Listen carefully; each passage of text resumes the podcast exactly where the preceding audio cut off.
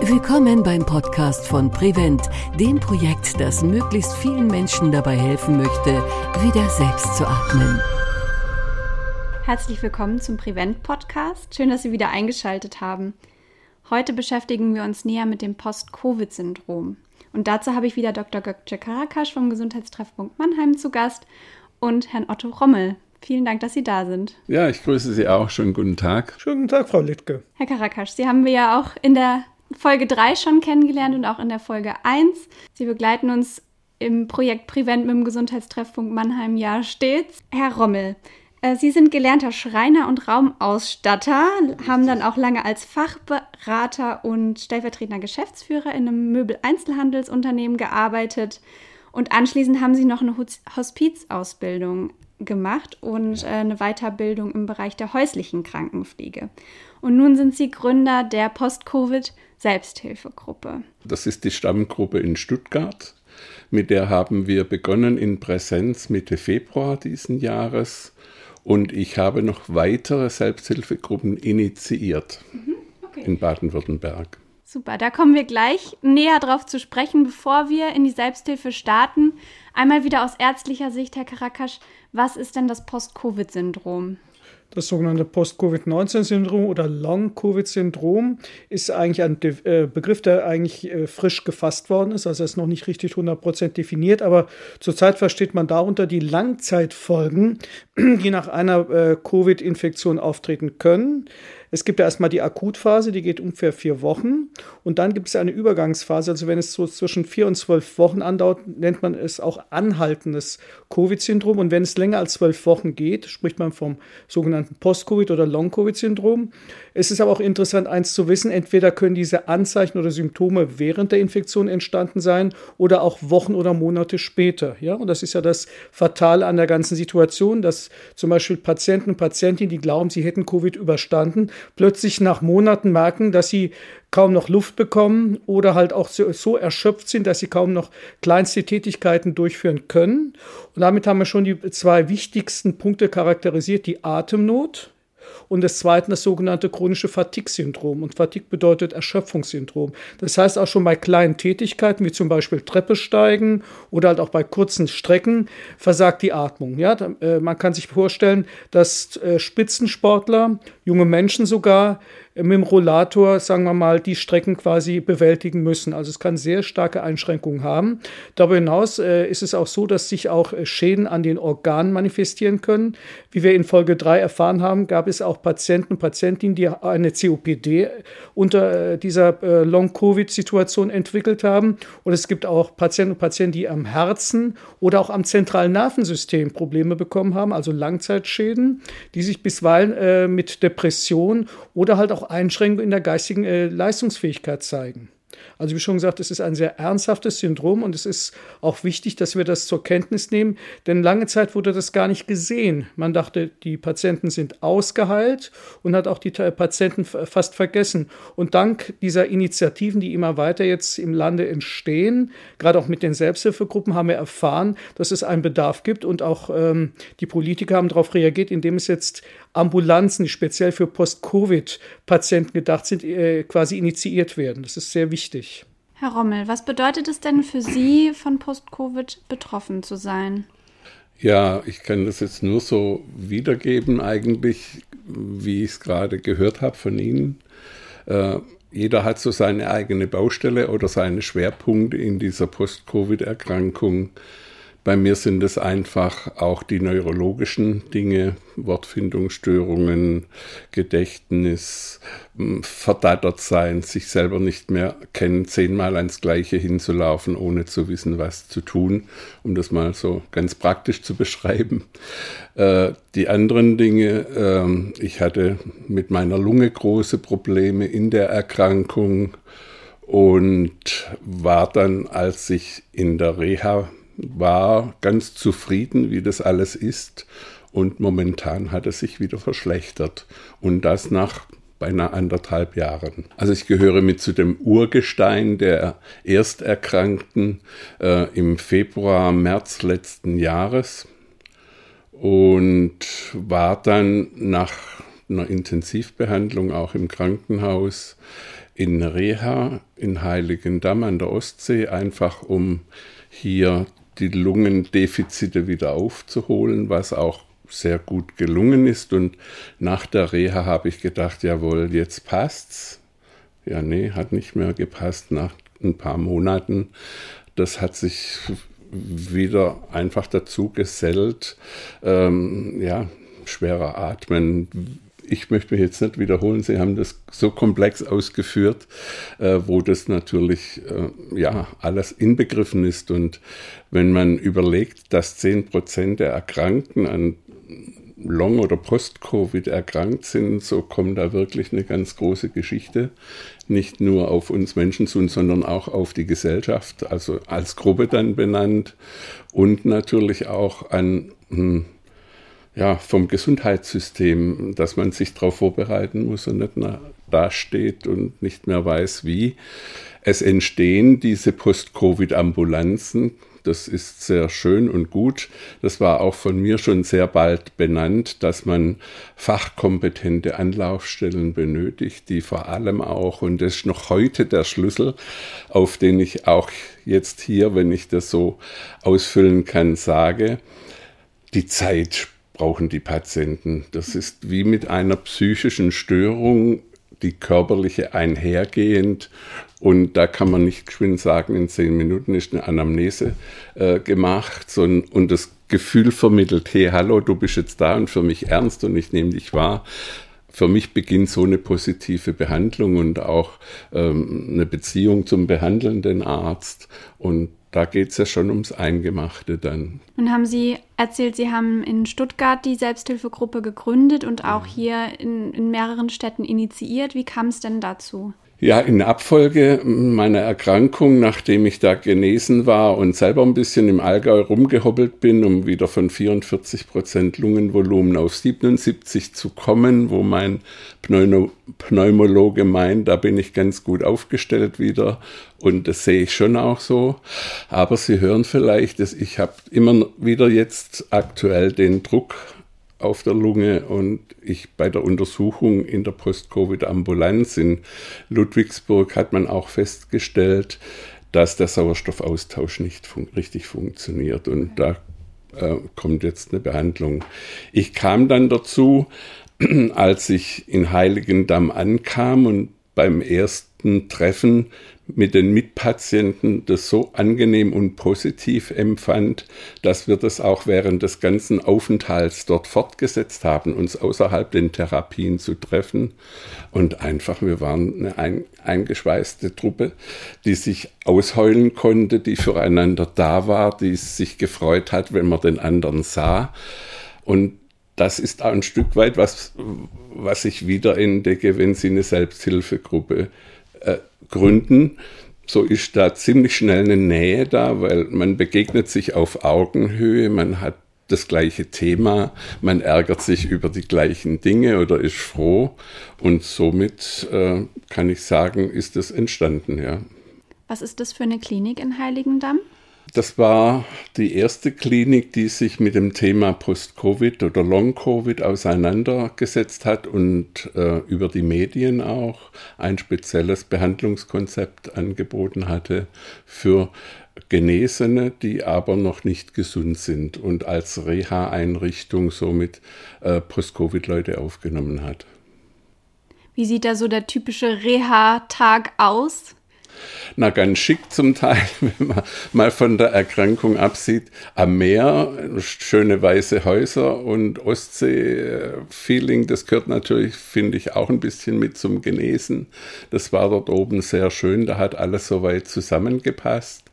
Aber nicht nur das Meer, sondern tatsächlich auch die Physiotherapeuten mit spezieller Atemreflexgymnastik äh, und äh, Massage, natürlich mit Ausdauersport, mit allem, also auch orientierungsmäßig äh, sich wieder zurechtzufinden, über spezielle Übungen dahin zu kommen, aber auch eine richtige Inhalation.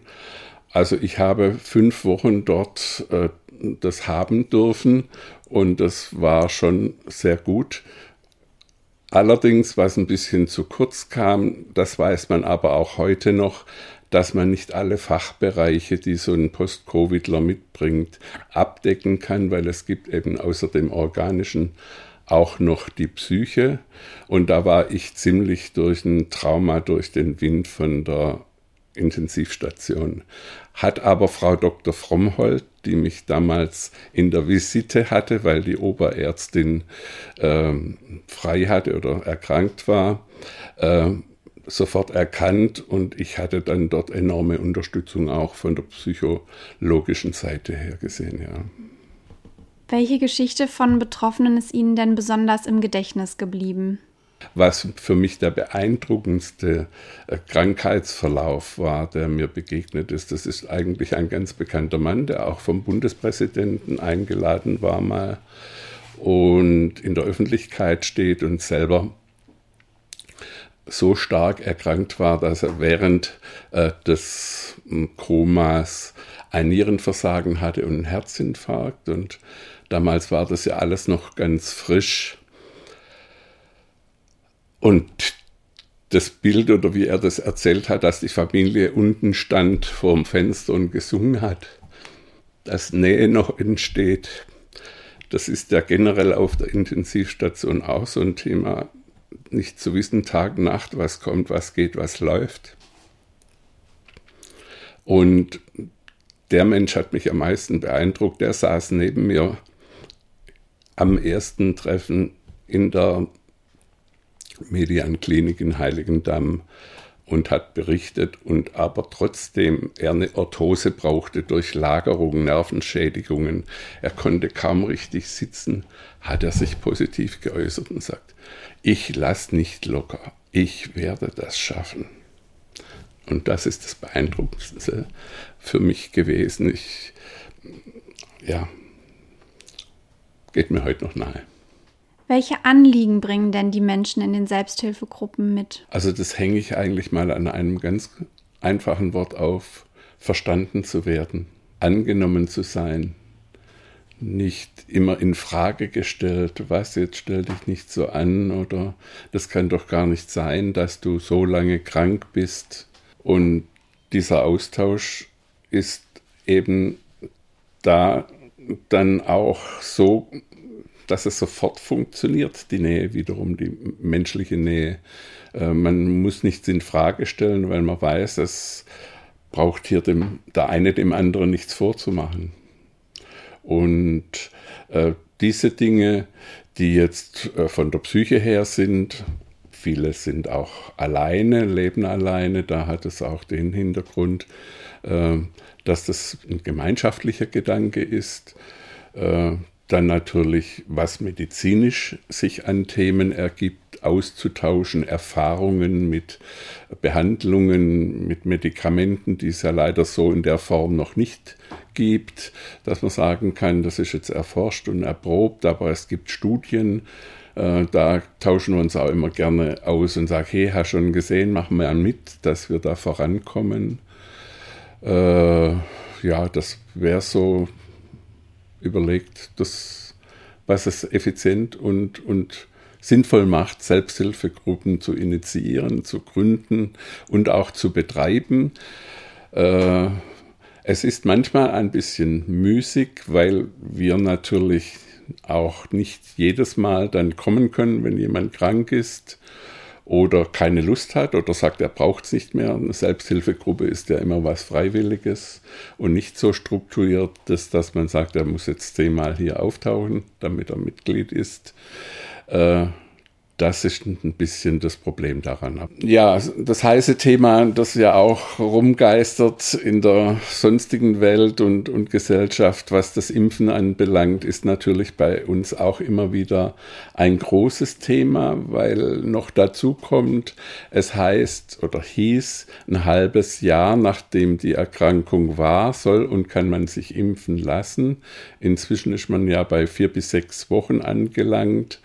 Äh, dann das große Thema der Antikörper. Brauche ich das unbedingt? Die Ärzte benennen ja nicht nur Antikörper, sondern auch ein Gedächtnis vom Immunsystem, selbst wenn also Antikörper nicht nachweisbar sind, ausgelöst durch die Erkrankung lernt das Immunsystem damit umzugehen, genauso natürlich bei der Impfung. Und äh, das finde ich schon auch sehr wichtig, dass der Aspekt äh, berücksichtigt wird, weil, äh, wie gesagt, wenn eine Impfung da ist, ist ja wie bei einer Erkrankung, einer durchgemachten Erkrankung, dass sich Antikörper bilden.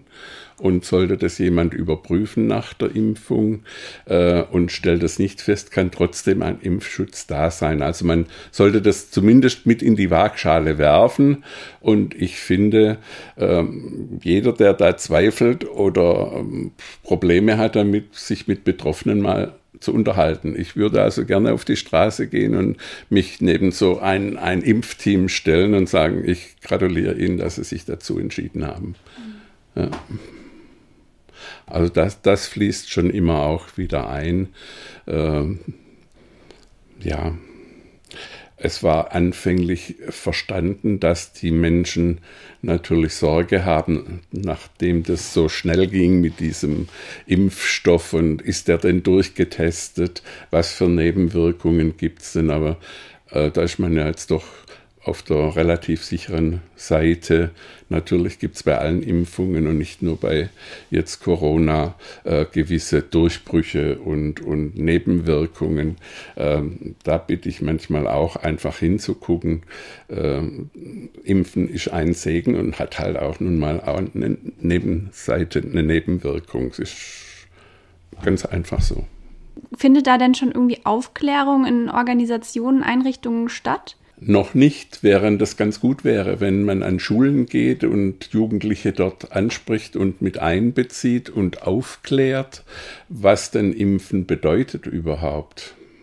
Betrifft das auch Jugendliche, das Post-Covid-Syndrom? Also mir ist bekannt, dass nicht nur Jugendliche, sondern auch Kleinkinder betroffen sein können. Es gibt speziell sogar für Kleinkinder auch Intensivstationen. Das geht den Menschen eigentlich vom Wissen verloren.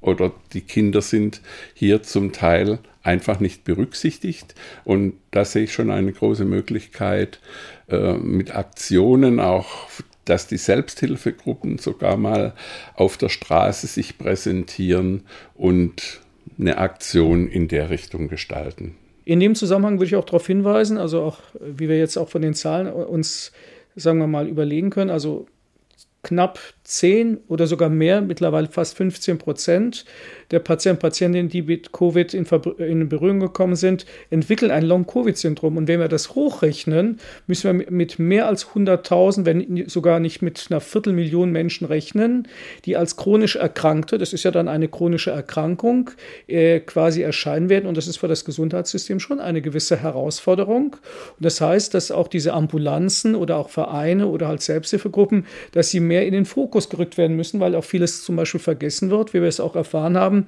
Gerade bei den Kindern oder Kleinkindern ist ja Covid dementsprechend auch vorhanden, auch wenn es in einer geringen Zahl ist. Aber es heißt, dass diese äh, Menschen oder diese kleinen Kinder auch schon relativ früh mit der Erkrankung leben müssen. Das ist ja dann so ähnlich wie zum Beispiel bei Diabetikern oder wir hatten ja in Folge 3 die COPD-Patienten. Das heißt, es kommt auf die Gesellschaft eine sehr große Verantwortung, auch dementsprechend auch äh, die Anstrengung zu, sich stärker mit der Sache zu befassen. Und jetzt komme ich nochmal zurück zur Impfung. Es ist wichtig, dass wir auch an die Impfung denken damit diese Zahlen nicht noch weiter ansteigen. Ja, wir haben jetzt zurzeit immer noch ungefähr 35 Prozent oder sogar mehr, die noch ungeimpft sind, ja, und die tragen das Potenzial, auch dementsprechend Post-Covid zu entwickeln. Ja, also in der Richtung sollten wir auch als Gesellschaft uns damit äh, stärker befassen. Vielen Dank, Herr Rommel, vielen Dank, Herr Karakasch, dass Sie heute da waren und uns in dieses wichtige und gesellschaftlich relevante Thema eingeführt haben. Vielen Dank. Ja, danke für die Einladung. Und damit sind wir auch schon am Ende der zweiten Podcast-Staffel angelangt. Vielen Dank, dass Sie zugehört haben. Bis zum nächsten Mal beim Prevent Podcast. Wenn Sie weitere Informationen haben möchten, besuchen Sie uns unter www.wiederselbstatmen.de. Und wenn Ihnen der Podcast gefällt, dann empfehlen Sie uns gerne weiter.